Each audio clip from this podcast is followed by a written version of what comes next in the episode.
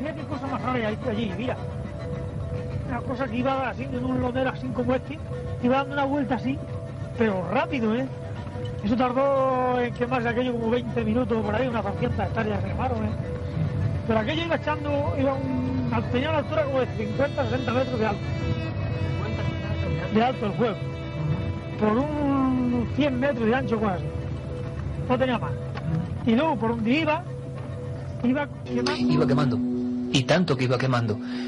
Eh, en seres, animales que aparecerán desechos. Vamos a meternos con ello a fondo.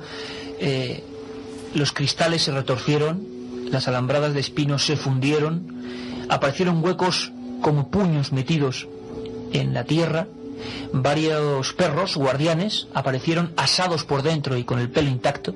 ¿Qué había ocurrido en Torrejoncillo exactamente? ¿Qué clase de fenómeno es ese?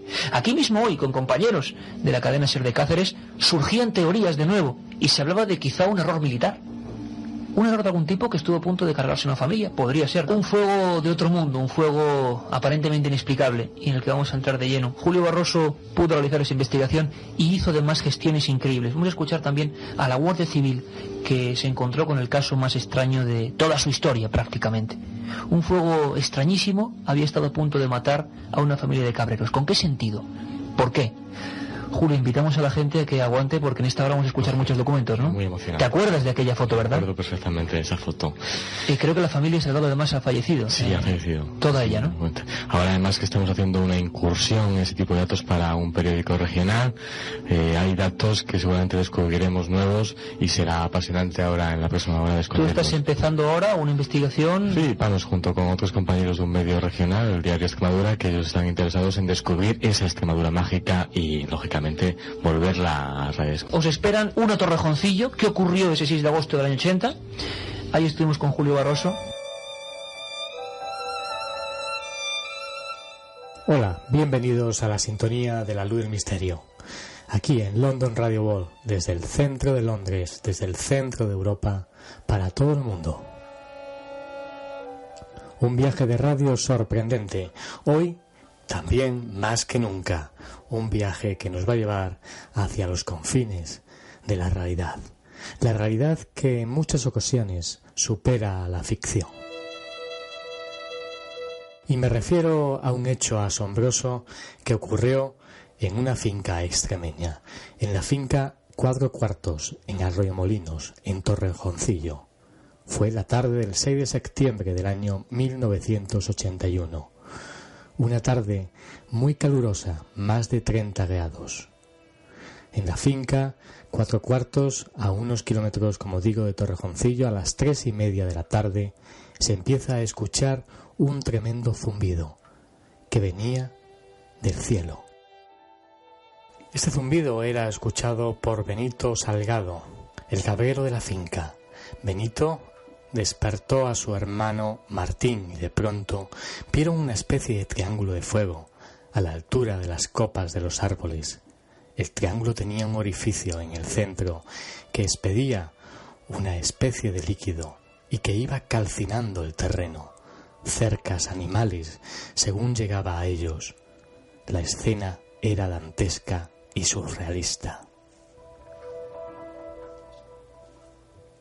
Un hecho asombroso, un hecho dantesco, sobre todo para los testigos. Conejos carbonizados. El propietario, Benito Salgado, tenía 170 kilos de queso curado para vender y se fue fundiendo según caía el ácido. 24 gallinas murieron en un par de segundos. Una perra pequeñada se asfixió. Aquello parecía que iba contra las cosas, los animales, pero no contra las personas, lo que quiere decir que podría tener inteligencia propia. ¿Qué clase de energía calórica provocó aquel desastre? Vino a ayudarles, como sabemos, la Guardia Civil a la finca cuando vio aquello. Benito y su hermano Martín y su madre Celia Lorenzo cogieron y se fueron a Torrejoncillo para pedir ayuda. Y regresan con un gran número de agentes de la Guardia Civil y con paisanos de Torrejoncillo para apagar el fuego. También se acercó el corresponsal de Radio Nacional de España, Pedro Yarpes. Sus palabras fueron, arrasó con todo, más de 50.000 metros a la redonda. En unos momentos escucharemos en esta luz del misterio las voces de Benito Salgado, los testimonios de Mariano Pinto, guardia civil, que siguió la historia y junto a Icona realizó un atestado que yo mismo publiqué junto a Iker Jiménez en la revista Enigmas del desaparecido doctor Fernando Jiménez del Oso. También los testimonios de Juan Gil Monte, geólogo profesor de la Universidad de Zaragoza. Sus palabras fueron, aquello superó los 2.000 centígrados.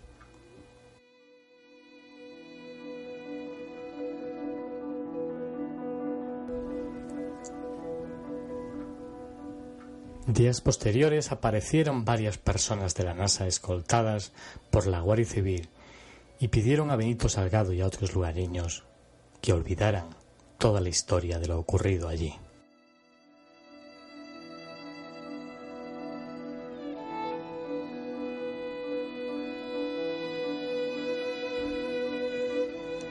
Hoy en London Radio Wall, en la luz del misterio, vamos a hacer un análisis de todo aquello, de todo lo que ocurrió en la finca Tres Cuartos, en Torrejoncillo. Vamos a indagar sobre los hechos, sobre los testimonios, lo que ocurrió la tarde del 6 de septiembre del año 1981.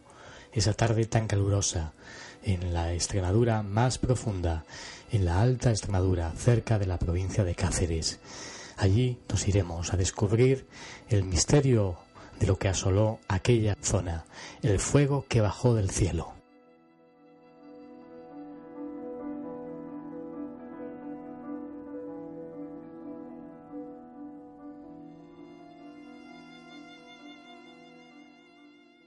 Pero habrá más informaciones. Luego nos trasladaremos también de nuevo, conectaremos con España, con Madrid, para conocer el trabajo de varios médicos, varios médicos que están trabajando con diferentes eh, terapias y diferentes eh, medicinas como la medicina biológica, descubriremos para qué sirve, para qué se utiliza, con avanzados descubrimientos que gran parte de la comunidad científica también está estudiando.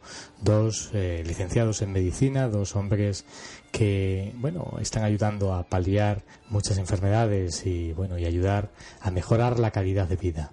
Con hasta allí nos iremos también, como digo, a descubrir este apasionante tema también.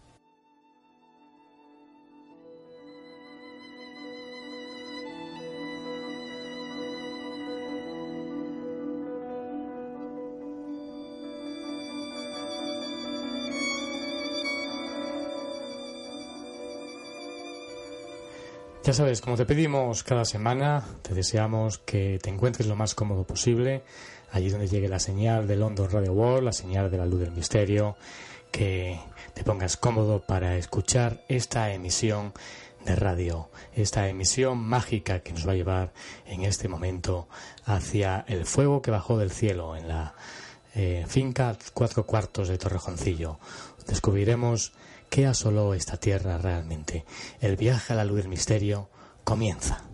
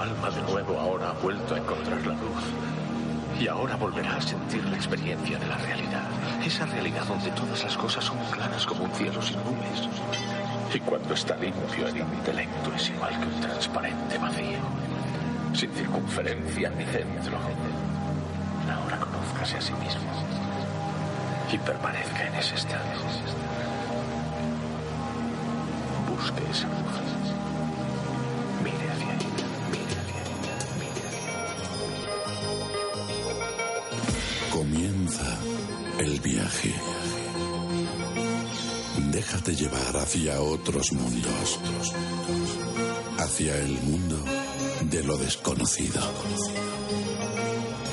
hacia otras realidades. preparado ya para penetrar en la luz del misterio.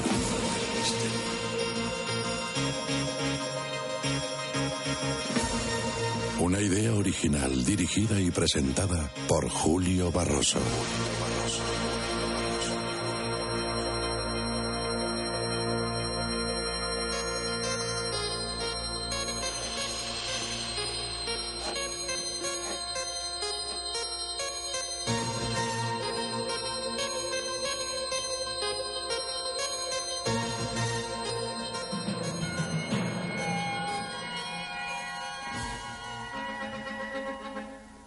5 de septiembre del año 80, como sacado de una antigua crónica de terror, algo extraño ocurrió en la finca llamada Cuatro Cuartos, en las inmediaciones de la localidad de Torrejoncillo.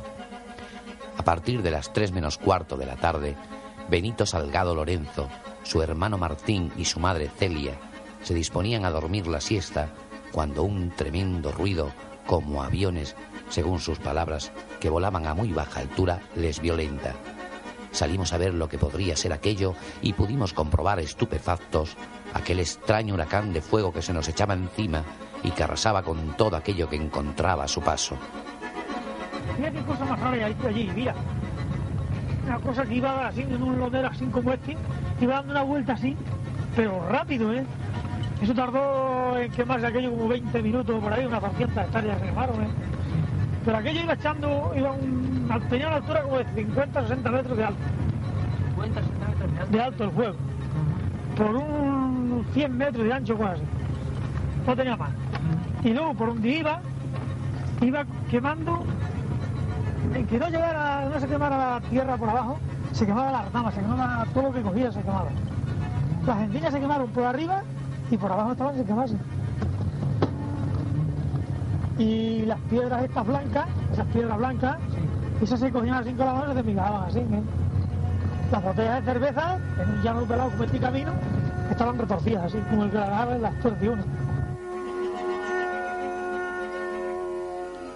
El equipo de la Luz del Misterio ha realizado una investigación exhaustiva, hablado con los testigos en primera persona, con periodistas que siguieron el tema, con un grupo de geólogos y arqueólogos, y además hemos tenido la oportunidad de conocer la investigación realizada por la Guardia Civil.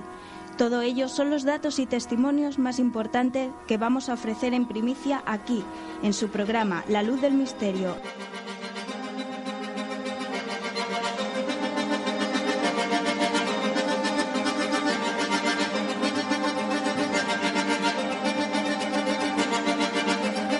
La luz del misterio con Julio Barroso.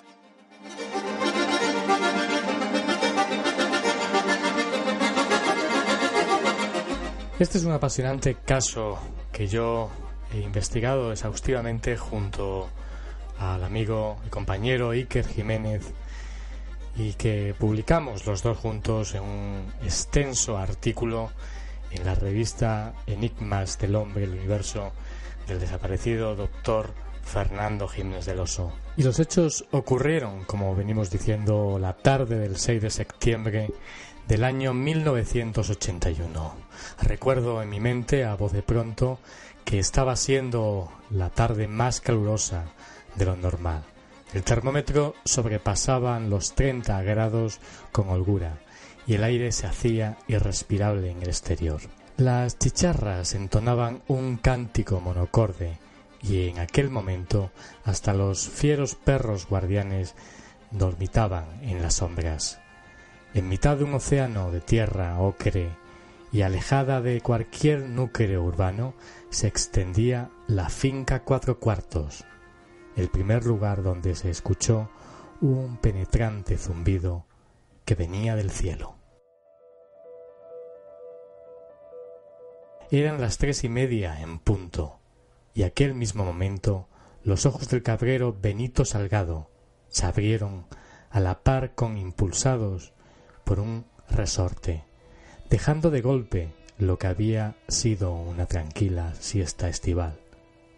Dando un salto, se incorporó del camastro para mirar instintivamente hacia arriba, a través del ventanuco que daba a los campos. Pero la tarde estaba limpia, clara y sin rastro de tormenta. Escamado, el pastor despertó a su hermano Martín y casi arrastrándolo lo condujo al exterior para intentar averiguar la procedencia de un tronal que poco a poco se iba alejando.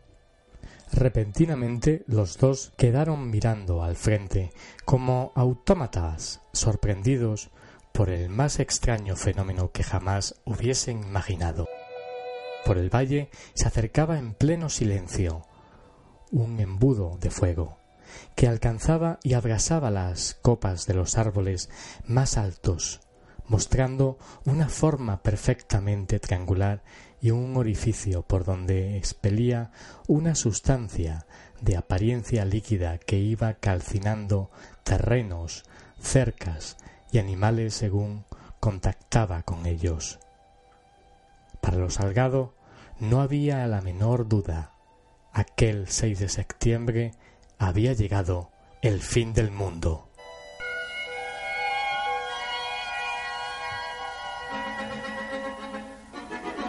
Mira qué cosa más rara hay allí, mira. Una cosa que iba así, en un lodero así como este, iba dando una vuelta así, pero rápido, ¿eh? Eso tardó en quemarse aquello como 20 minutos por ahí, unas 200 hectáreas se quemaron, ¿eh? Pero aquello iba echando, iba un, tenía una altura como de 50 60 metros de alto. 50, 60 metros de alto. El fuego. Por un 100 metros de ancho, así. No tenía más. Y luego, por donde iba, iba quemando, en que no llegara, no se quemara la tierra por abajo, se quemaba las ramas, se quemaba todo lo que cogía, se quemaba. Las encillas se quemaron por arriba y por abajo estaban sin quemarse. Y las piedras estas blancas, esas piedras blancas, esas se cogían así con la mano y se migaban así. ¿eh? Las botellas de cerveza, en un llano pelado como este camino, estaban retorcidas así, como el que en las.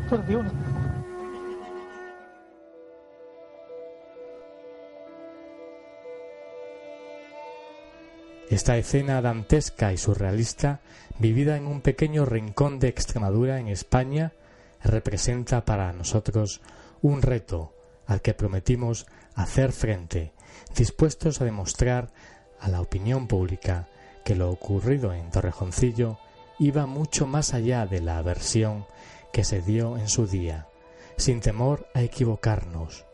Estábamos seguros desde aquí, desde la luz del misterio, de que en la solitaria finca Cuatro Cuartos ocurrió algo de dimensiones excepcionales, que fue quebradero de cabeza para nuestras fuerzas de seguridad del Estado, para supuestos estudiosos enviados por la NASA y sobre todo para los asustados habitantes de la comarca.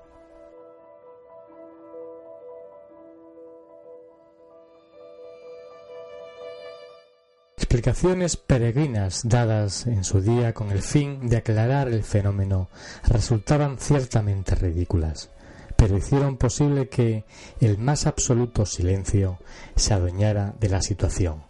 Eso era lo sospechoso y lo que nos motivó en definitiva a desempolvar la verdad sobre lo sucedido en Torrejoncillo, del inmenso archivo del olvido, en la que la sociedad clasifica todo aquello que en su día resultó demasiado molesto. Esa era nuestra misión, y por eso una lluviosa mañana de enero enfilamos barro y kilómetros dispuestos a que el principal protagonista rompiese su silencio.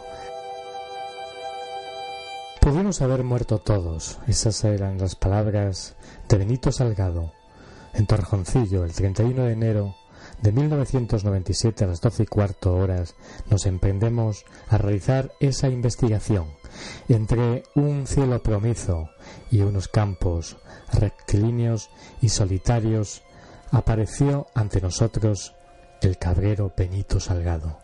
Mucho tiempo había pasado desde aquel susto, pero según pudimos comprobar, el recuerdo del artefacto devastador era tan vivo que ningún detalle se le había podido borrar de la memoria.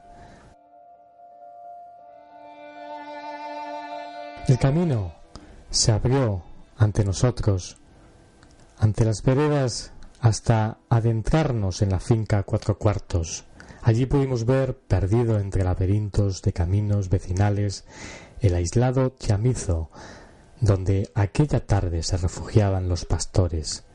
Seguía exactamente igual que la tarde del 6 de septiembre de 1981, con sus humildes paredes como testigo mudo de lo excepcional. Por esta ventana miré yo cuando empezó todo, dijo Benito, dispuesto a revivir aquella lejana tarde de verano. Era como un avión raro lo que se oía. Por eso me quedé sorprendido al no ver nada en la primera ojeada, así que levanté a mi hermano, que estaba en su camastro junto al mío. Mira eso que viene para aquí le grité cuando vi un triángulo rojo que se acercaba muy despacio, viniendo desde los montes. Aquello era grandioso, enorme. Jamás había visto cosa parecida. Un cono de fuego de cincuenta metros de alto y casi cien de ancho se había asomado entre las peñas distantes a unos tres kilómetros de la finca. En aquel momento y desde otros puntos de la comarca, otros testigos observaron una luz resplandeciente que se adentraba por las lomas. Nos entró miedo, prosiguió Benito, situándose frente a la casa y señalando al cielo. Aquello comenzó a descender y vimos su forma muy claramente. Iba volando, no a ras de tierra, y las encinas se iban abrasando a medida que pasaba junto a ellas, y todo era rápido, muy rápido, tanto que vimos cómo los conejos eran sorprendidos sin tiempo para escapar de las madrigueras. Aquello los abrasó al instante, como si el torbellino fuese acarbonizando todo lo que tocaba. A la vez decidimos despertar a nuestra madre, que dormía en otro cuarto de la casa, para sacarla de allí y nos costó convencerla. Ella gritaba y se agarraba a lo que fuese. No quería dejar su casa, pero le dijimos Vámonos, mamá, que esto nos mata. Estábamos seguros de que aquello nos iba a llevar por delante. Vamos, que si aquello nos coge nos abrasa. Allí hubiéramos muerto todos, seguro. En aquellos momentos se produjeron las escenas de mayor tensión, la anciana, ya fallecida Celia Lorenzo, se resistió a dejar su hogar a pesar de que el cono de fuego avanzaba en línea perfectamente recta hacia ellos. Domingo Jaralero, un guarda de la finca que se había visto sorprendido por el objeto, acudió raudo hasta el cobertizo de los pastores, dispuesto a prestar ayuda. Forzándola, los dos pastores lograron meter a su madre en el vehículo de Domingo y posteriormente montar de un salto en la motocicleta para emprender la huida a gran velocidad al fijarse en la veterana Puch que aún mantenía el tipo tras veinte años circulando por los caminos extremeños. Notamos cómo Benito se sobrecogía al tiempo que su vello se erizaba. Por eso permanecimos en silencio, atentos a su sincero relato, mientras se aferraba a una de las empuñaduras. En esta misma tuvimos que tirarnos monte abajo, y menos mal que arrancó a la primera. Aquello no lo olvidaré mientras viva. El embudo aquel, justo al llegar frente a la casa, comenzó a echar como unas manchas o gotas de un líquido. Era como un ácido, Aquello tocaba el campo, las cercas, los animales y los quemaba al instante. Salió todo por el agujero de la parte de arriba y caía como la lluvia. A algunas gallinas vimos como prácticamente las asaba. Me acerqué a algunas y estaban como cocidas, pero con plumas, como si las hubiesen achicharrado vivas. Por eso corrí vereda abajo hasta la cerca donde teníamos unos cuantos cerdos y decidí soltarlos echando las trancas abajo. Los animales como por instinto salieron hacia el monte dejando el fuego detrás de sí. Así los pudimos salvar. Todo ardió en cuestión de segundos le preguntamos mientras nos mostraba un pequeño habitáculo anexo a la casa. Vaya que sí, Aquí mismo teníamos 160 kilos de queso curado para vender y todo se fundió según cayó el ácido aquel. Gallinas murieron las 24 en cuestión de un par de segundos. Y los perros sueltos no pudieron ni escapar de aquello. ¿Cómo podía ser? Aquello parecía que iba contra los animales y las cosas, pero no contra las personas.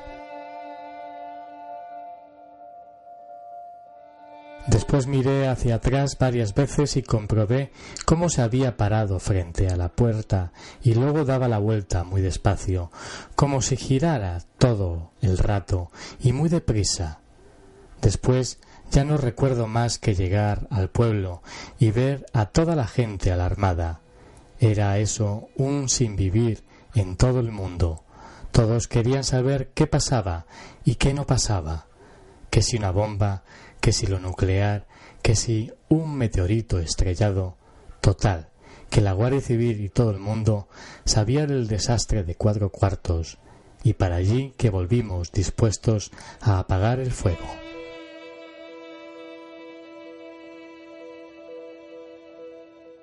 Decenas de hombres de Torrejoncillos se armaron de valor y subieron hasta el lugar del siniestro en sus propios vehículos. La imagen que se les presentó fue algo que no podrán olvidar mientras vivan. En ese nutrido grupo iba el corresponsal de Radio Nacional de España en Coria, Pedro José Yerpes, quien realizó in situ una inolvidable crónica de lo que allí ocurría. Comprobamos que el fenómeno había surgido a mil ochocientos metros en línea recta hacia la casa. Nos confirmaba mientras dibujaba un croquis de los movimientos que presuntamente realizó el artefacto. Seguimos el propio rumbo del fuego y constatamos que aquello iba elevado a unos palmos del suelo, abrasando todas las encinas que se encuentran en aquel lugar. Lo misterioso es que había varios cortes perfectos producidos por el fuego que demostraban que había hecho extraños giros sobre el terreno. Era en verdad desconcertante. Luego, ya dentro de la finca, vimos aterrorizados cómo había decenas, centenares de conejos completamente carbonizados. No habían podido escapar ni reaccionar, y eso parecía sobrenatural. ¿A qué velocidad podían ir aquellas llamas? ¿Vieron ustedes otros animales afectados? preguntamos interesados. Sí, desde luego. Había también una perra, preñada completamente asfixiada, con el lomo despellejado por el fuego, con los cachorros abrasados a su lado. Recuerdo, además, un pequeño gato que había sobrevivido pero que llevaba las orejas y parte de un ojo completamente chamuscados. ¿Le habría pasado la energía justo por encima? Avanzamos hacia la casa y vimos como unos bidones de los típicos de gasóleo y de una capacidad de doscientos litros habían sido agujereados por aquellas gotas que al parecer expulsaba el artefacto. Estaban además desplazados unos doscientos metros de su lugar de origen. Era como si algo los hubiese lanzado por los aires y lo mismo ocurría con grandes piedras que habían sido como arrancadas y depositadas en otros sitios. Recuerdo que incluso recogí varios trozos de madera y los llevé al instituto donde ejercía como profesor para enseñárselos a todos mis alumnos. Parece que ahora estoy viendo su cara de asombro y su sorpresa al ver aquellas enigmáticas salpicaduras de fuego. Aquello fue terrible Dios mío, ¿qué clase de energía calórica provocó aquel desastre? Todas las personas que contemplaron el campo arrasado confirmaron que la mayoría de las quemaduras eran sectoriales, producidas al azar y en pequeñas áreas, como si hubiese producido una tremenda lluvia de fuego, empalizadas, cercas e incluso tierra de los caminos de acceso aparecían salpicadas por la misteriosa sustancia. Eso es lo que impresionó, entre otros, al reportero local del diario Hoy de Badajoz, Julián Rodríguez, para quien aquellas marcas eran como auténtica metralla, parecían miles de pequeños disparos de un líquido corrosivo, era realmente incomprensible. Era impactos perfectamente verticales que deformaban todo lo que encontraba a su paso, algo que en los 35 años que llevo en las labores informativas en Torrejoncillo no he oído jamás que se haya producido ni aquí ni en ninguna otra parte del mundo. La verdad es que quien vio aquello no lo podrá olvidar nunca. El veterano cronista, tras contemplar el espectáculo, decidió sentarse frente a la vieja máquina de escribir y teclear impulsivamente hasta elaborar la primera información escrita sobre el incidente, una columna que hizo correr a su vez chorros de tinta y que comenzaba así. En una extensión de 25 hectáreas de la finca cuatro cuartos, la vegetación y las peñas presentan un aspecto lunar, las piedras calcinadas y el suelo como si fuera un mosaico. Presentan pequeños cráteres orientados de arriba abajo y con una tierra completamente carbonizada alrededor. Era la viva expresión hecha crónica de este veterano profesional que, a la vera de la lumbre de su vieja estufa, parecía ahora revivir con nitidez aquellos inolvidables momentos. Allí mismo, en el solitario bar de su propiedad, nos narró con detalle todo cuanto pudieron retener sus ojos. Según nos confirmó en la despedida, aun después de tanto tiempo se podían ver los zarpazos de fuego en las maderas y paredes de los cuatro cuartos, ya que ni disolventes ni pinturas los había logrado arrancar, y según pudimos comprobar, al regresar al lugar, su afirmación era absolutamente cierta. Allí estaban las muecas de la energía ígnea que un día bajó de los cielos, resistiéndose a abandonar la triste choza.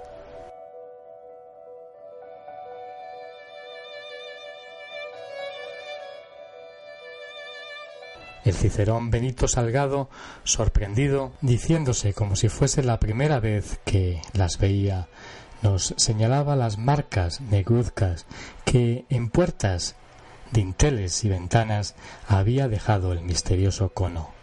Ahí seguían sin que nada ni nadie haya podido determinar quién las produjo.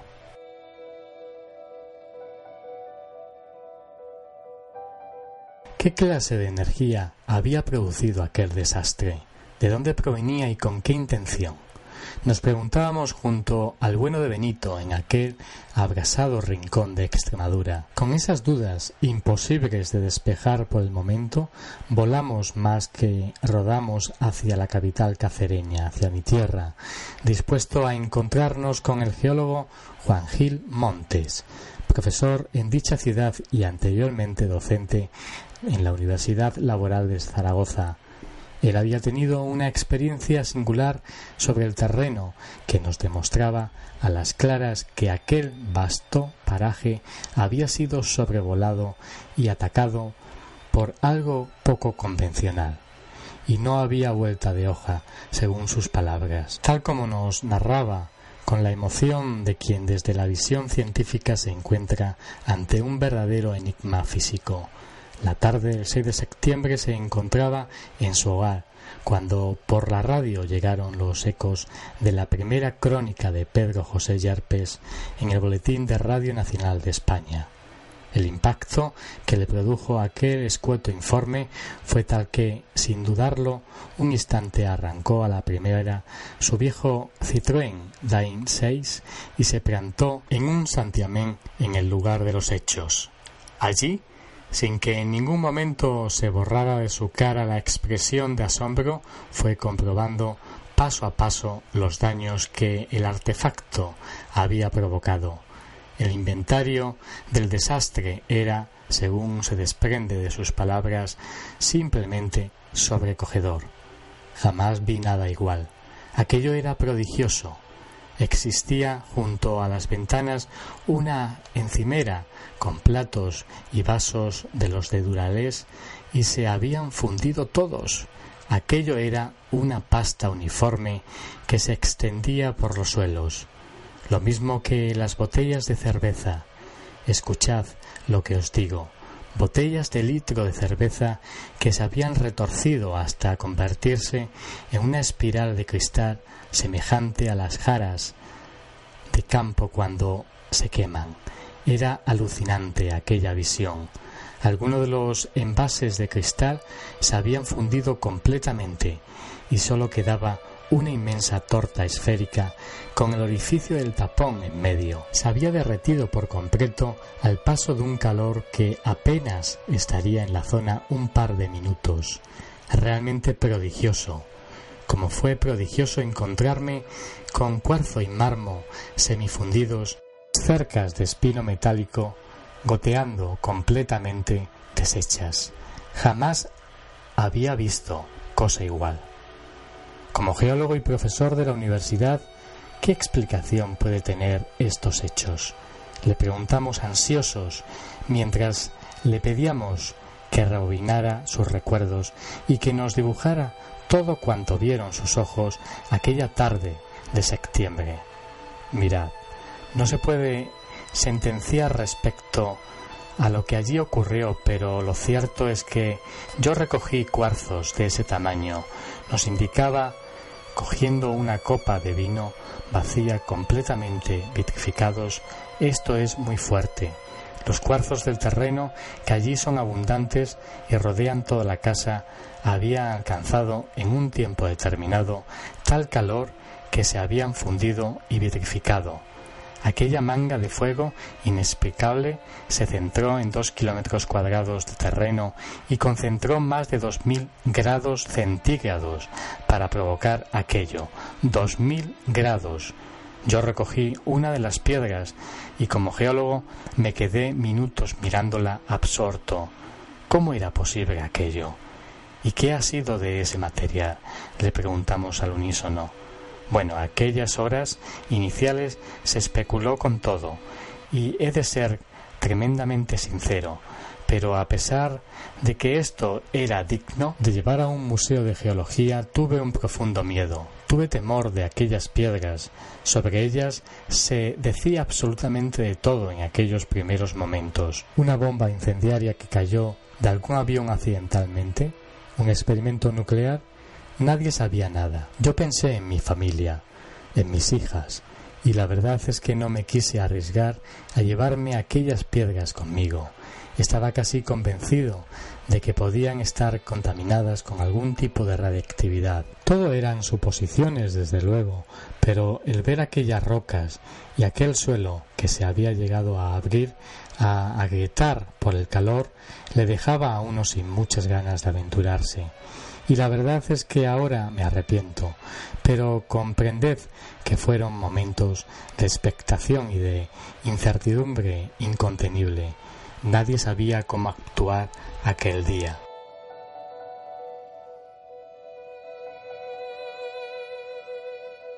Los datos claros y precisos están ahí para quien quiera verlos. Tras consultar a diversos institutos de física, se llegó a la siguiente conclusión. Los trozos de mármol habían alcanzado una temperatura superior a 1713 grados, alterando su estado, y las botellas de cristal y las alambradas habían superado con creces los 1710 el cuarzo, según los testigos, se disolvía como polvo de talco en las manos. Había rondado los dos mil grados, cifras concisa y analizables para un enigma palpable y accesible. Pero, ¿qué clase de científicos se interesaron y viajaron hasta allí para analizar in situ el interesante asunto? Respuesta fácil, triste y previsible. Ninguno. Las palabras del geólogo Juan Gil nos dejaron, nunca mejor dicho, petrificados. Pero si en algo no estábamos de acuerdo, era en su última sentencia. Hubo alguien que sí supo muy bien cómo actuar, las fuerzas de seguridad y más en concreto la Guardia Civil. realizaron un rápido despliegue dispuestas a que aquello no alarmase a la opinión pública. Lógicamente no lo consiguieron, ya que el pueblo entero se encaminó en procesión hasta la finca Cuatro Cuartos, nada más oír lo narrado por la asustada familia Salgado, verles llegar a, los cuatro menos veinte de la tarde con el alma en la garganta y el horror aferrado al habla fue suficiente para que hombres, mujeres y niños siguiesen en comitiva a la primera avanzadilla de valientes que había subido hasta el lugar del desastre. Ante tal expectación, la benemérita tomó sus particulares medidas en la entrada de la finca se colocaron varios controles y se impidió el paso a cualquier persona. Así, durante unas horas se produjo en el corazón de Extremadura una imagen digna de un Roswell español. Durante ese tiempo nadie supo nada de lo que allí ocurrió. La documentación oficial solo hace alusión a que cuatro agentes encabezados por el jefe del puesto de Torrejoncillo, Antonio Royán Martín subieron hasta la finca dispuestos a inspeccionar la zona del incidente. Habían acudido presurosos tras presentarse completamente alterado el guarda Domingo Jaralelo en la casa cuartel del pueblo, el hombre que salvó la vida de la madre de los hermanos Salgado subiéndola en su coche a toda prisa mientras la masa rojiza avanzaba. Su testimonio fue breve y conciso, pero no hizo falta más. Un cono de fuego ha estado a punto de abrasarnos vivos junto al chamizo de los cuatro cuartos, arrasando con todo cuanto se ponía por delante. Soltó a la primera y como declaración ante los sorprendidos agentes un argumento convincente para que a los pocos minutos un nuevo dispositivo procedente del cuartel general de la Guardia Civil de Coria y de Icona se pusiera en marcha para acudir al terreno ya cercado. Allí realizaron un atestado registrado con el número de orden 17 8 de 9 de 1980, en la que se limitaron a redactar lo poco que sabían incendio de extrañas características en terrenos de la finca Cuatro Cuartos Arroyomolinos, decía la escueta notificación oficial, y no faltaba a la verdad ni un ápice. Según sus cálculos, quince hectáreas habían resultado inexplicablemente devastadas. Tras innumerables gestiones repletas de burocracia, logramos entrevistar a uno de aquellos guardias civiles que presenciaron el insólito espectáculo con sus propios ojos. Mariano Pinto, con muchos años de servicio a la espalda, jamás había visto nada igual. Según nos confesó, en el lugar de los hechos aquello no fue normal. Quizá lo más extraño es que nadie apagó el incendio, es decir, que se apagó solo en cuestión de minutos. Eso es realmente anormal. Al llegar allí observamos una escena increíble. Las piedras estaban calcinadas, molidas. Eso lo comprobé yo. Y también animales que perecieron abrasados como si no hubiesen podido huir. Gallinas, perros, gatos, de todo. La casa, las verjas y las alambradas presenciaban diversas señales de haber sido alcanzadas por el fuego de altísima temperatura. Al poco se personaron aquí todas las autoridades atemorizadas por el rumor. Fue increíble. Y miren que yo he visto casas quemadas, campos animales en mis años de Guardia Civil. He visto todo tipo de incendios, pero aquello fue diferente. No es que no pueda decirlo, es que aún hoy no sabemos qué ocurrió realmente aquí. El fuego que nació próximo a un camino se apagó solo. No había llamas, y eso fue lo que nos dejó realmente mosqueados. Como guardias civiles no realizamos ninguna labor de extinción. Aquello había arrasado con todo, pero no quedaba ni rastro del extraño fuego. Muchos enseres de la familia de Celia Lorenzo Montero y sus hijos Benito y Martín estaban completamente calcinados. Nadie del pueblo pudo ver las llamas y nosotros no le pudimos dar ninguna explicación a aquel suceso.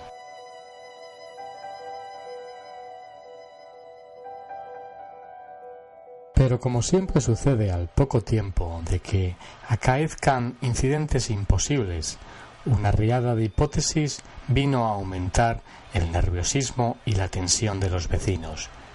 El ovni destructor, la bomba incendiaria despistada de algún caza de la base aérea de Talavera Real, aún una explosión relacionada con experimentación nuclear, los rumores que recorrían las calles de Torrejoncillo eran variopintos y ninguno era del agrado de las autoridades. En aquel momento se demandaban respuestas y alguien las tenía que ofrecer. Quizá por eso, y siendo un tanto mal pensados, no es de extrañar que a los pocos días se presentaran en el lugar expertos enviados por la NASA, que jamás se acreditaron, pero que, escoltados por la Benemérita, convencieron a los testigos de que lo que habían visto era un simple meteorito. Pero hasta los menos lúcidos del pueblo se dieron cuenta de algo donde se hallaban los restos de aquella roca espacial? se preguntaron las voces populares. Nadie respondió y el experto desapareció como si le hubiese tragado la tierra. Después de esta intentona de tranquilizar al personal, llegaron otras igual de cómicas e irrisorias. La desintegración de un satélite artificial, una lluvia repentina de chatarra espacial, un rayo en bola. El tedio de las presuntas explicaciones, unido al paso de los días, hicieron que poco a poco el desastre de Torrejoncillo fuese diluyéndose en el olvido más absoluto. Un olvido que, según sería jaleado por muchos científicos de este país, y es que hoy tan solo los que vivieron en sus carnes la dramática experiencia y las muchas gente de bien de aquella comarca saben que el enigma continúa pendiente y vivo. Un misterio que nunca, mejor dicho, quemaba demasiado para ser analizado con rigor y seriedad. Rabiosos al comprobar que nadie quiso profundizar en su día y de verdad en este delicado asunto, pusimos rumbo de regreso, dejando atrás a Benito Salgado y al solitario chamizo de los cuatro cuartos envuelto en las sombras. Pasaron los kilómetros y las horas, pero ninguno de los dos pudimos dejar de pensar un solo momento en el último comentario que nos hizo el noble cabrero antes de partir. Algún día antes de irme bajo tierra podré saber yo quien nos visitó aquella tarde y por qué nos eligió a nosotros nos preguntó como reclamando un humano derecho a saber mientras se aferraba a la vieja Puch con la que escapó de una muerte segura. Aquella pregunta, aquella impotencia y aquella sinceridad la sentimos bajo la encapotada noche como una punzada en el fondo de nuestro ánimo. Y la sentimos así porque estábamos seguros de que el bueno de Benito jamás hallaría su anhelada respuesta.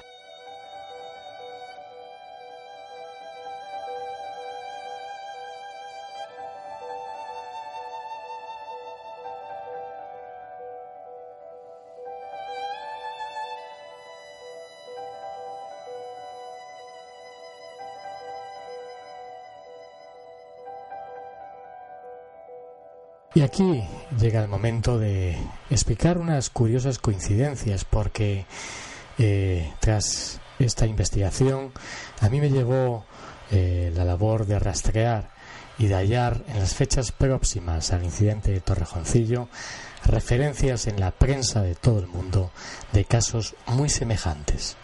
Fueron sucesos que después no se prodigaron en la historia ufológica y que misteriosamente se concentraron en otoño de 1980. Los más destacados fueron el 20 de septiembre de 1980 en La Calera, en Sevilla. Un artefacto eh, cónico se aproxima a un campo con ganado, produciendo diversos efectos y quemaduras a los animales. Esto fue publicado por el pueblo el 27 del 10 de 1980. El 28 de septiembre de 1980, en Catamarca, Argentina, un cono luminoso causa un incendio en un arrabal. Apareció emitiendo un gran zumbido, como recordamos, también ocurrió en el caso de Torrejoncillo. Esto salió a la luz pública gracias a F Argentina en septiembre de 1980.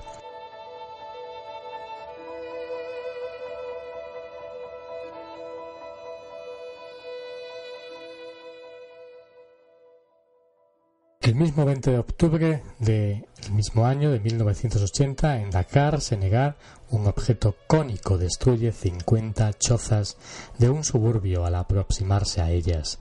La Gendarmería, el Ejército y la Escuela Politécnica de Ties elaboraron un extenso informe al respecto.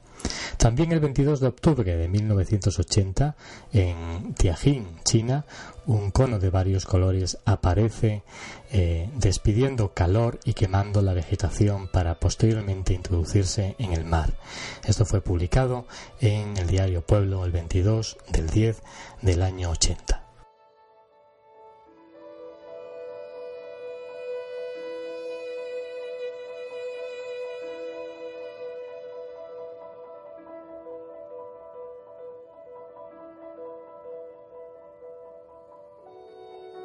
Y como ven, solo queda la conclusión de vosotros. Vosotros sois los que tenéis que concluir la última palabra. Y bueno, pues eh, reflexionar sobre tantos hechos y sobre lo ocurrido en Torrejoncillo. Este hecho que pasará a la historia de esas cosas inconclusas.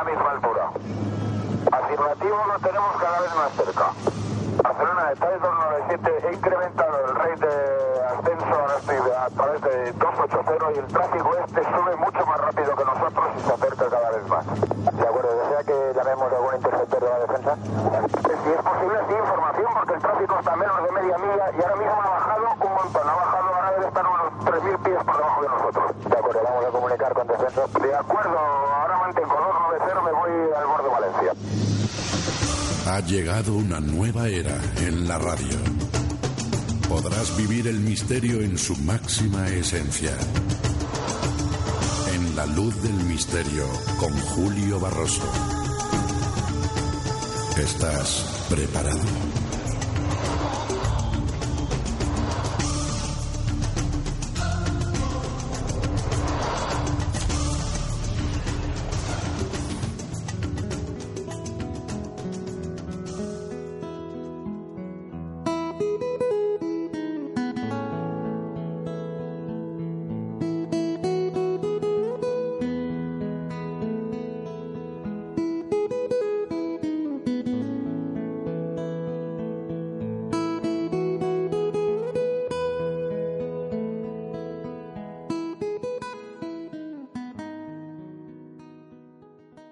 Misterio continúa en la luz del misterio con Julio Barroso.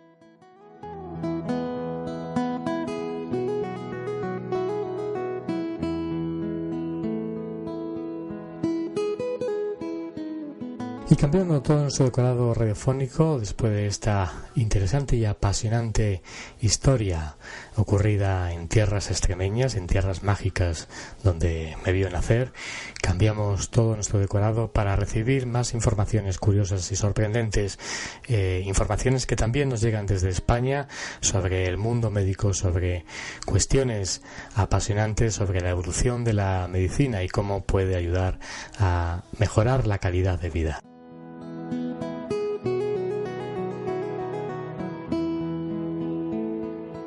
Y viajamos en la luz del misterio, en London Radio World, para conocer nuevos avances tecnológicos eh, relacionados con la medicina, avances que nos ayudan a mejorar nuestra calidad de vida. Y conectamos con España, con uno de los centros vanguardistas en medicina biológica. Conectamos con el doctor Juan González. Muy buenas, don Juan González, ¿qué tal? Muy buenas tardes, Julio. Pues muy bien, desde aquí de Madrid, con un poquito de frío, de fresco. Sí, aquí han bajado también las temperaturas aquí en el centro de Londres. Hay que comentar del doctor Juan González, que es máster posgrado en Medicina Natural, Universidad de Santiago de Compostela, licenciado en Medicina de la Universidad de Santiago de Compostela, licenciado en Ciencias Sociales en la Facultad de Ciencias Sociales de Madrid y bueno, ha cursado un gran número de diferentes tipos de, cursos y de materias relacionadas con el mundo de, la medicina y con una gran trayectoria, una gran experiencia profesional. Yo tengo que decir, eh, en este marco de radio que es la luz del misterio, bueno, que yo conozco hace ya algunos años al doctor Juan González.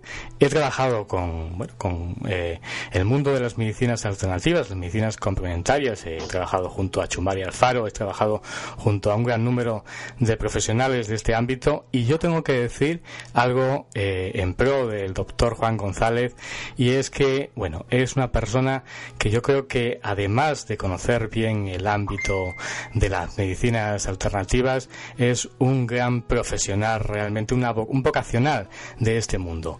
Eh, y luego tiene una calidad humana tremenda.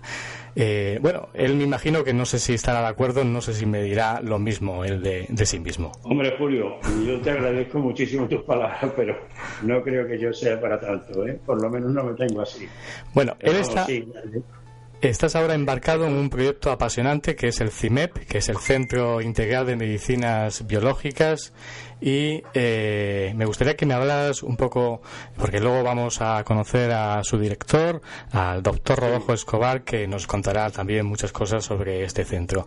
Tu participación en este centro, en el Centro Integral de Medicinas Biológicas, cuéntanos, háblanos un poco de él. Bueno, el Centro de Medicina Biológica, que exactamente lo que quiere decir es que todos los tratamientos que hacemos fundamentalmente es a través de elementos prácticamente naturales. ¿eh? O sea, no, utilizamos eh, lo que sería la medicina farmacológica que, todo el mundo conoce, ¿no? excepto en situaciones pues, de, emergencia de urgencia. Pero vamos siempre a tratamientos de tipo natural, de tipo biológico. Es decir, directamente a lo que es el equilibrio de la celular. ¿eh? Hay que tener en cuenta que nosotros estamos formados por células y que lo que es toda la fachada de nuestro cuerpo está constituida por esos ladrillitos pequeños, así como 60 trillones de células, y en el momento que haya una que se desestabiliza, automáticamente lo que forma es un desequilibrio, y un desequilibrio es lo que es una patología. ¿Qué es lo que hace la medicina biológica? Buscar los elementos de compensación para equilibrar ese sistema celular.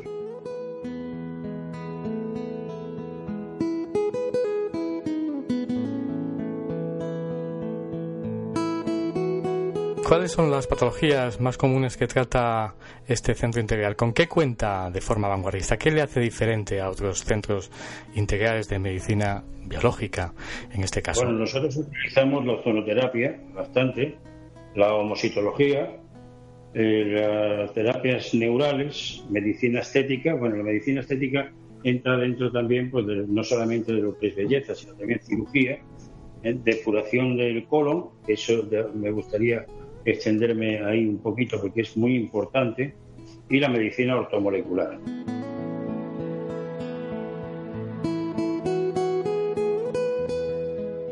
Comunicamos ahora con el doctor Rodolfo Escobar. Él dirige este novedoso proyecto, el Centro Integral de Medicina Biológica, para conocer un poco al doctor Rodolfo Escobar, que tiene una gran trayectoria también, médico y cirujano general de la Escuela de Medicina de Juan N. Corpas en Colombia en 1994, homologado por el Ministerio de Sanidad y el Ministerio de Educación en el 2007, máster en Medicina Bioreguladora en la Universidad de Alcalá de Henares, en Madrid, en España, máster en Medicina Estética en la Universidad de Alcalá de Henares. Bueno, una gran trayectoria, una gran experiencia profesional y él se ha puesto a cargo, a dirigir este novedoso proyecto que es el Centro Integral de Medicina Biológica.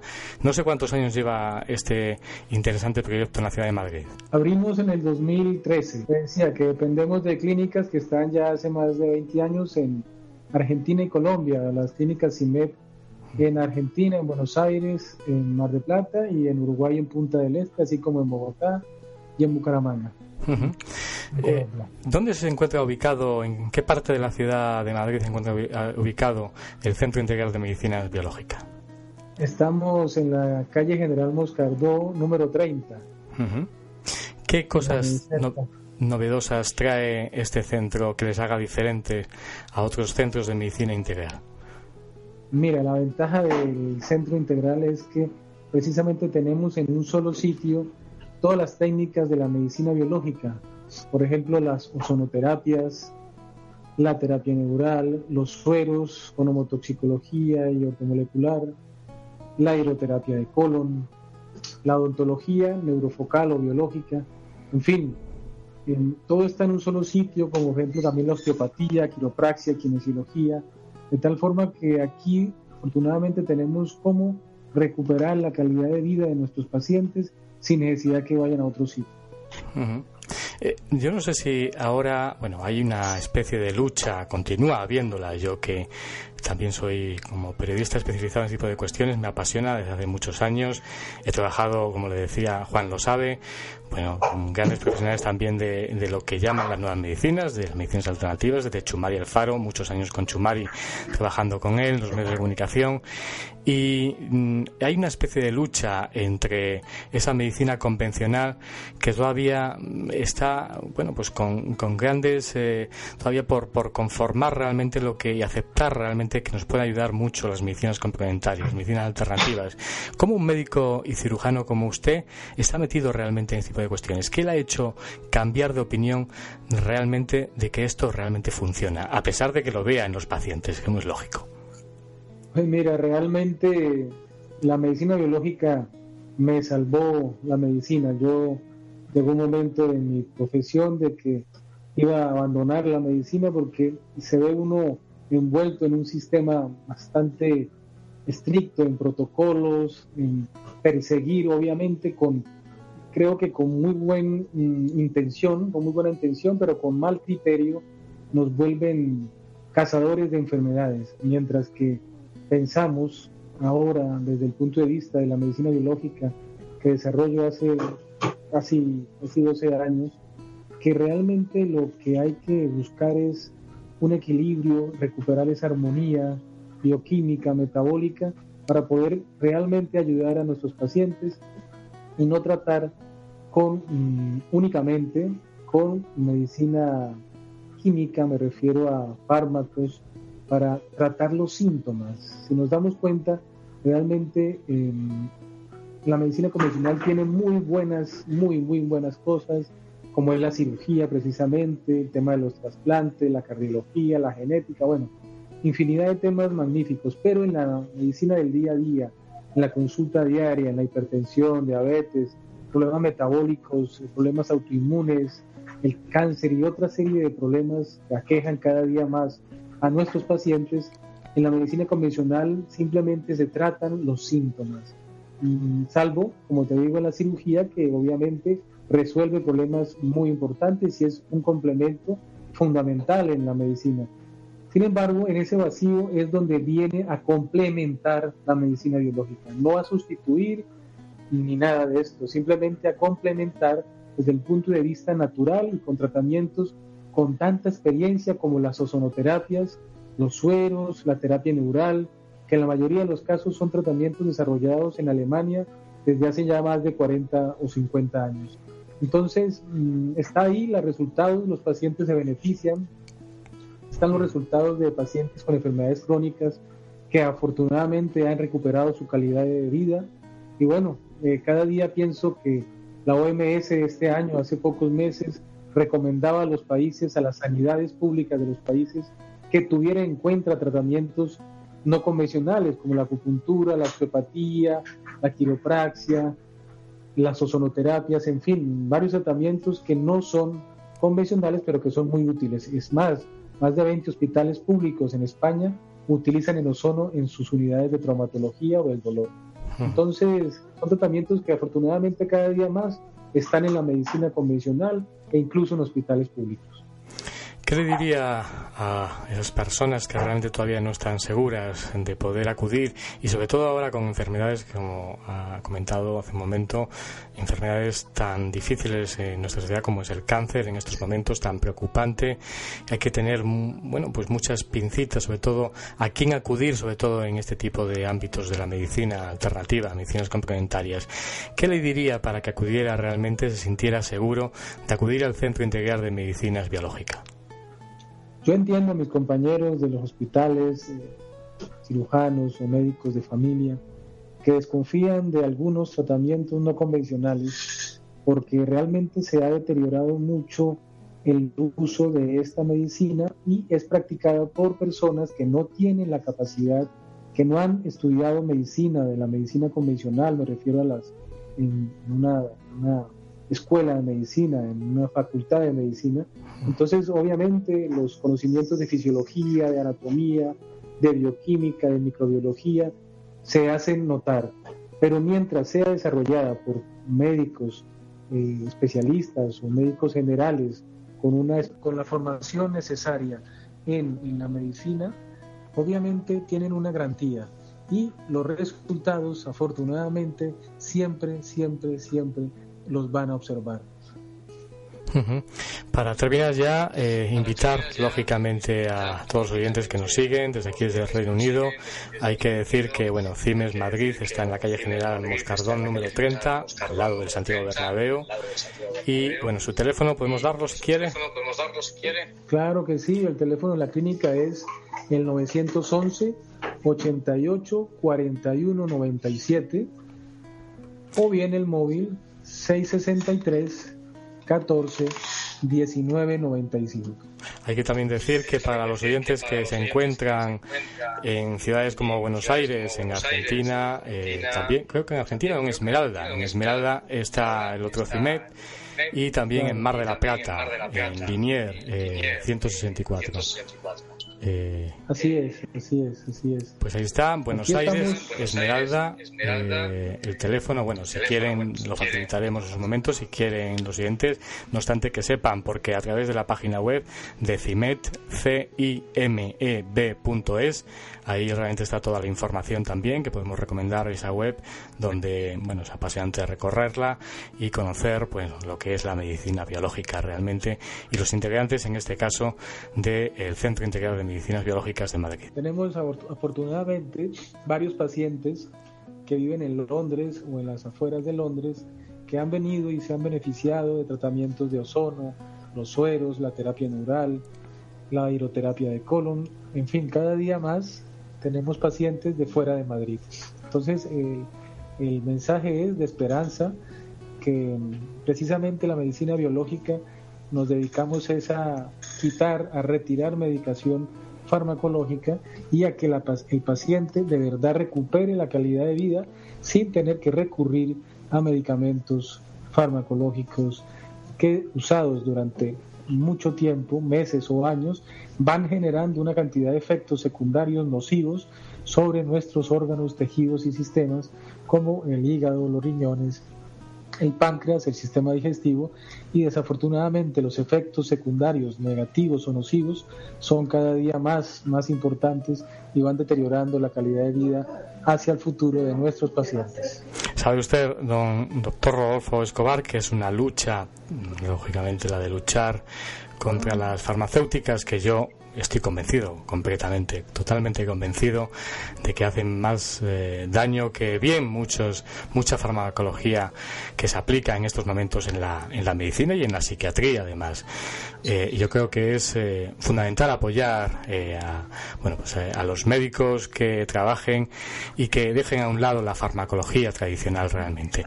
Hay mucha farmacología que es convencional, que decir que, que actúa lógicamente a aplicando otros conocimientos y que pueden paliar realmente mucho dolor y bueno, y, lógicamente el envejecimiento del cuerpo, que yo creo que el cuerpo es el que resiente más todo ese tipo de farmacología. No sé si eh, usted piensa lo mismo.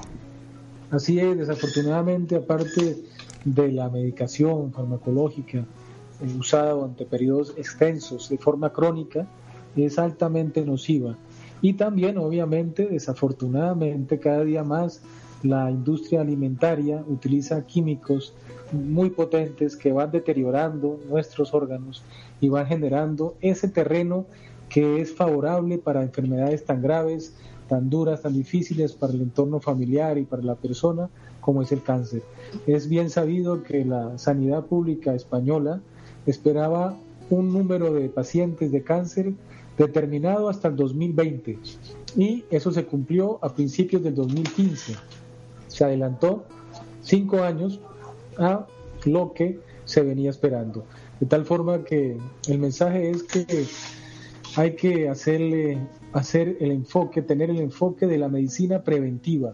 No hay que esperar a que tengamos un problema como el cáncer o una enfermedad crónica grave para acordarnos de nuestro cuerpo. Hay que hacer un mantenimiento de forma regular, de forma sistemática, de forma anual, al menos dos o tres meses de medicina biológica para que mantengamos nuestra salud. Es mucho más fácil mantener lo que tenemos que eh, recuperar lo que se ha perdido. Ciertamente que sí. Lo ocurre que también hay una lucha que también hay que cubrir, la lucha entre los escépticos, eh, los médicos escépticos que hace poco yo leía, sobre todo en la prensa española, cómo quieren bueno, luchar en contra de la homeopatía, otras medicinas, para que el Ministerio de Sanidad bueno, pues no, no apoye. Eh, la verdad es que es tan diferente a, a la sanidad pública inglesa que lleva años con el mundo incluso de la sanación, es decir, que se aplica incluso en hospitales, que yo creo que es que eh, habría que decir que qué poco daño, qué nada de daño hace si realmente es un placebo, como muchos escépticos médicos eh, creen que realmente no hace nada, que es efecto placebo, pues yo creo que ahí entra más el tema crematístico más que otra cosa, más que realmente los efectos terapéuticos positivos o negativos que puedan tener todo ese tipo de aplicaciones de, de medicinas alternativas. No sé si usted piensa también lo mismo. Claro que sí, yo he tratado con éxito muchos niños de un año, de dos años, de tres años y menos de un año, con homeopatía y con efectos muy buenos, muy positivos. Entonces no, no entiendo el tema del efecto placebo en un bebé o en niños de tan corta edad. Pero tiene que haber, a lo mejor detrás hay un efecto crematístico por lo que luchan algún determinado grupo de médicos y de gran parte de la comunidad científica y farmacológica realmente. Yo creo que ahí está la clave. Claro, claro, claro. Desafortunadamente, yo pienso que cada día más eh, ellos ven que es un cambio imparable y por eso están desplegando toda esta, toda esa artillería que tienen en los medios de comunicación para intentar mm, tergiversar y manipular a la gente y que desconfíe de la medicina no convencional, porque están viendo que es imparable el cambio de paradigmas, el cambio social, económico, político, en fin, ya no, no tiene reversa y afortunadamente la medicina biológica en, dentro de la medicina es eh, precisamente ese cambio de paradigma. Ahí está. Pues nada, aquí apoyando ese cambio de paradigma, aquí en la Luz Misterio, desde London Radio World, le agradecemos estos minutos que nos ha concedido el doctor Rodolfo Escobar. Muchas gracias. Un abrazo, claro que sí, a todos los oyentes y a ti por, por el tiempo y por este precioso oportunidad en radio.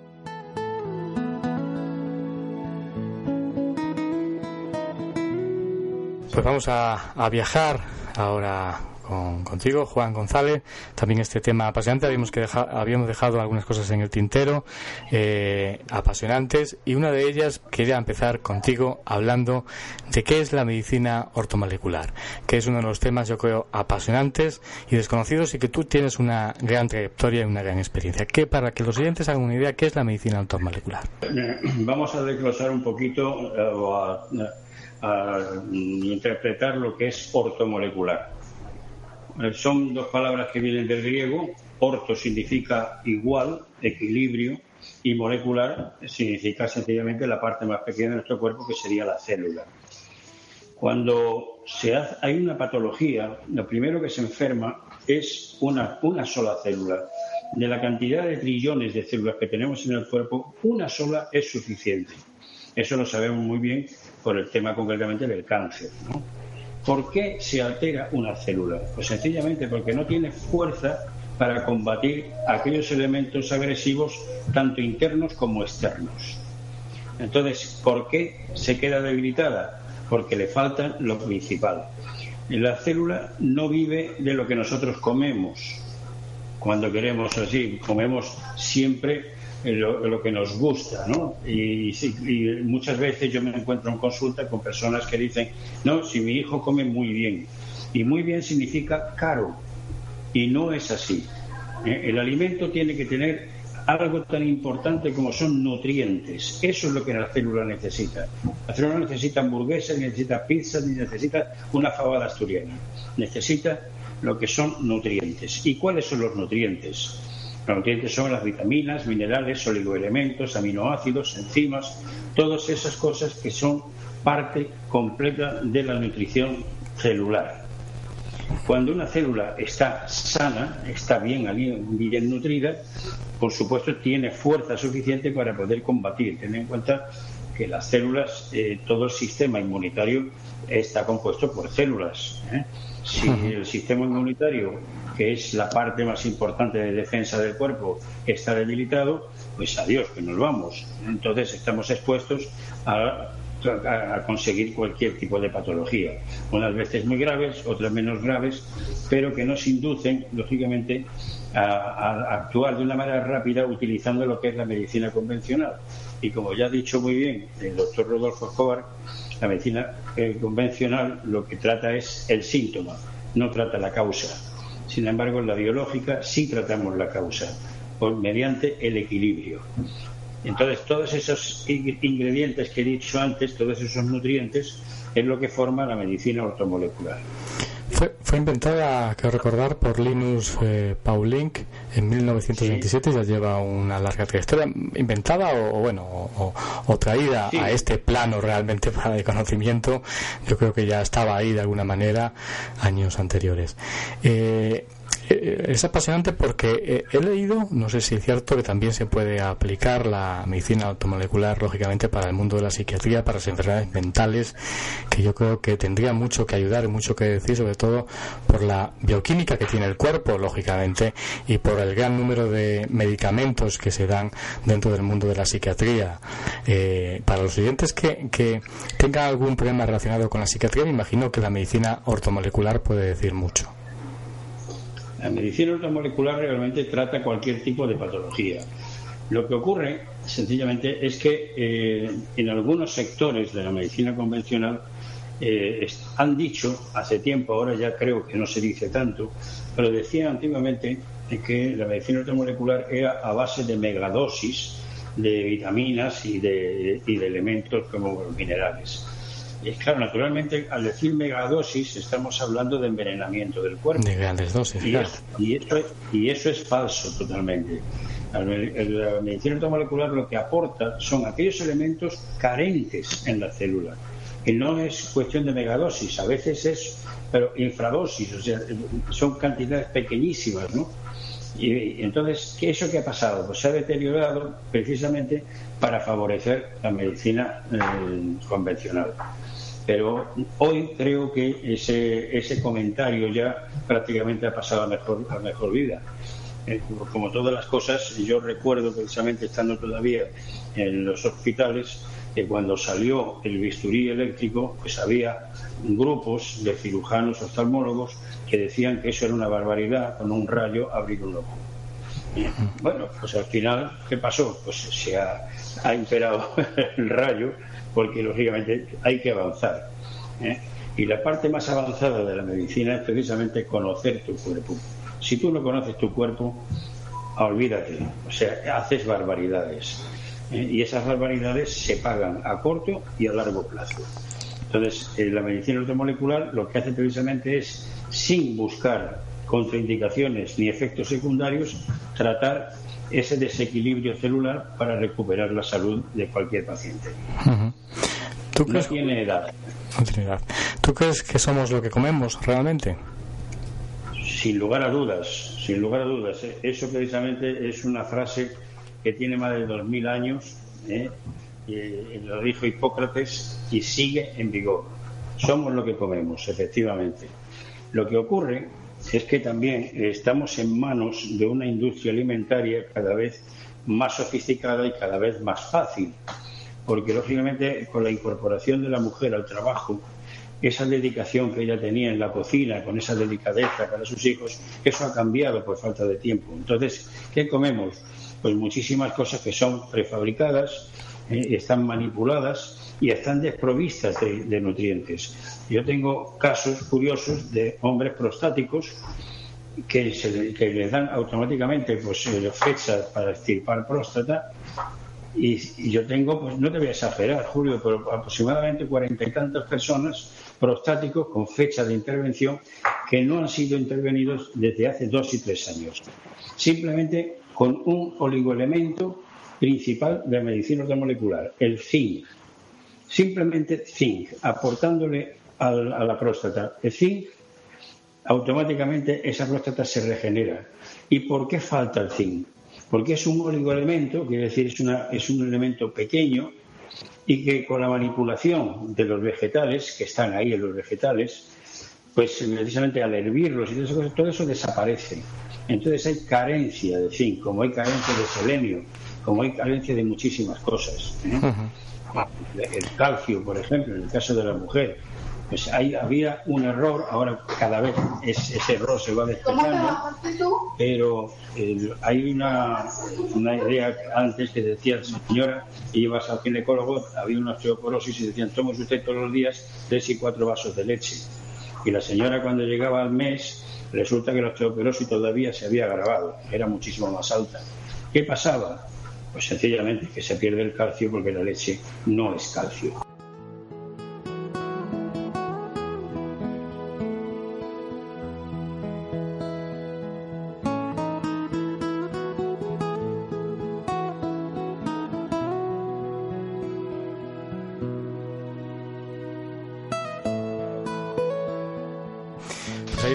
Ese tema yo creo que podría dar mucho de sí, es apasionante. Eh, no obstante, eh, ¿cómo podemos comunicarnos con, contigo o con la clínica? ¿Qué número de teléfono?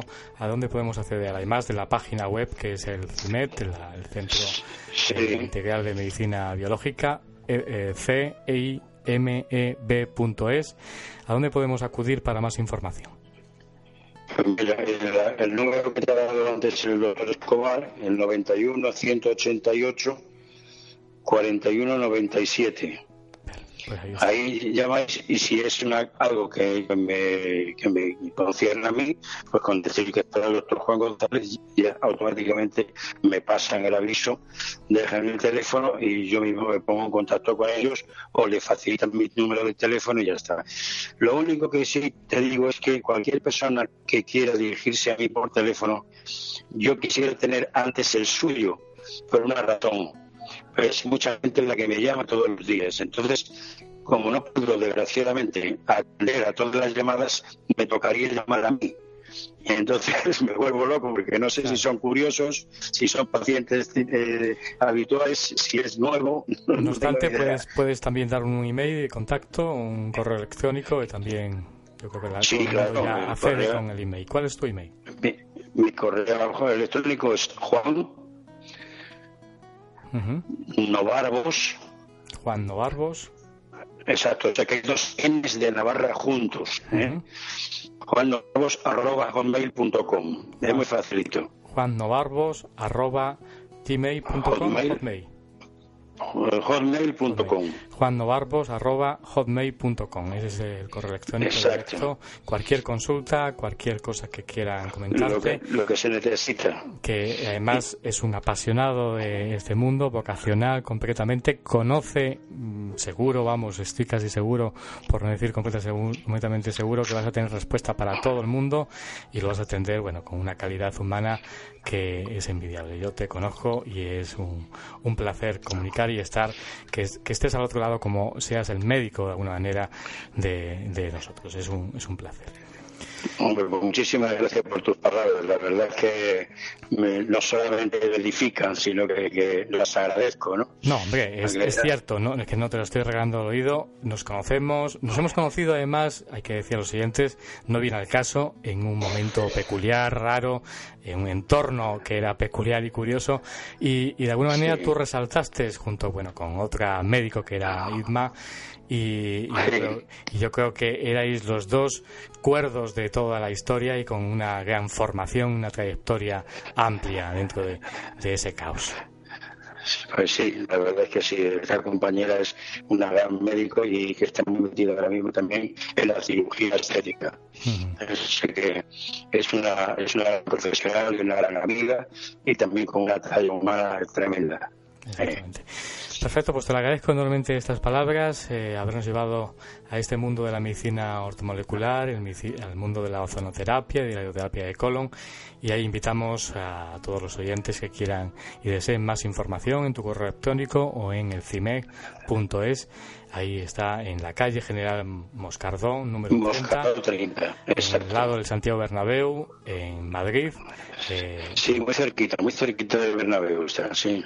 Ahí, ahí están y para cualquier cosa, pues ahí les atenderá eh, el doctor Juan Norroba. Pues muchas gracias, don Juan, por haber eh, dejado permitido que los micrófonos de London Radio World entren en vuestra clínica. Muy bien, muchísimas gracias a ti y esperamos desde luego eh, que cualquier resultado que haya, muy agradecido precisamente a tu emisora y por supuesto a ti personalmente.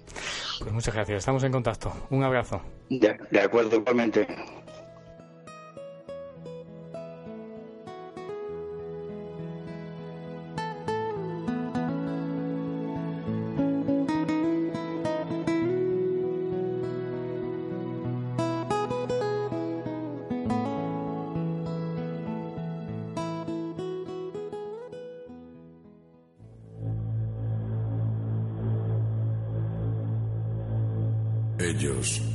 También fueron testigos de lo insólito.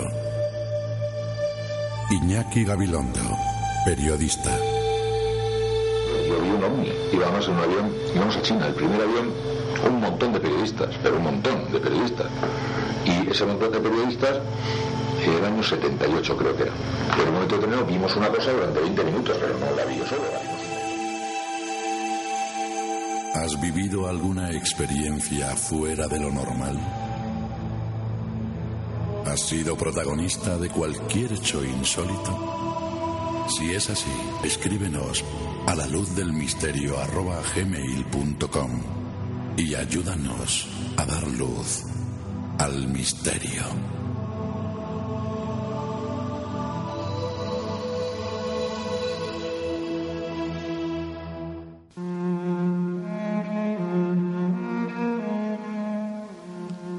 ninfa embozada en las sombras, un endriago capitán de nubes, un gnomo que se columpia en tus sueños, un espectro difuminado por el humo de la vela, vela marinera de fragata incendiada. Y es que, por fortuna, el mundo no es tan solo lo que cada alborada hayamos constreñido por el marco de nuestra ventana. Detrás de las formas cotidianas se enmascaran leyendas y personajes extirpados de ellas, fue necesario que Julio Barroso encendiese con su soplo vital una luz enamorada del misterio, y esta minúscula llama supo prendernos los vestidos. Ahora, desnudos ya del traje rutinario, dame la mano, ninfa, entriago, gnomo, espectro.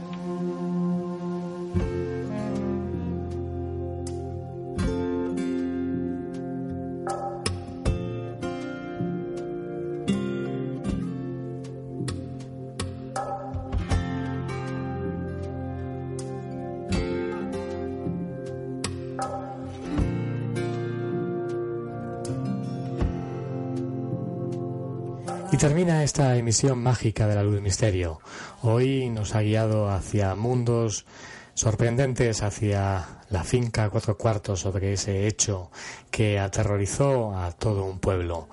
A ese lugar donde, bueno, pues una especie de triángulo de fuego arrasó con todo lo que pasaba por su camino. Y también hemos descubierto avanzadas cuestiones relacionadas con el mundo médico. Un viaje de radio que aquí, bueno, pues en London Radio Wall has podido escuchar ahí a través de las diferentes plataformas. Pues nada, solo me queda decirte que pases una mágica semana. Saludos.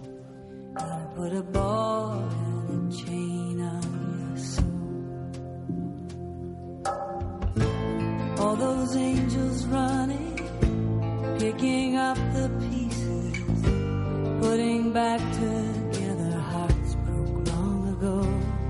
I know a good thing when I see it, and it's a bad thing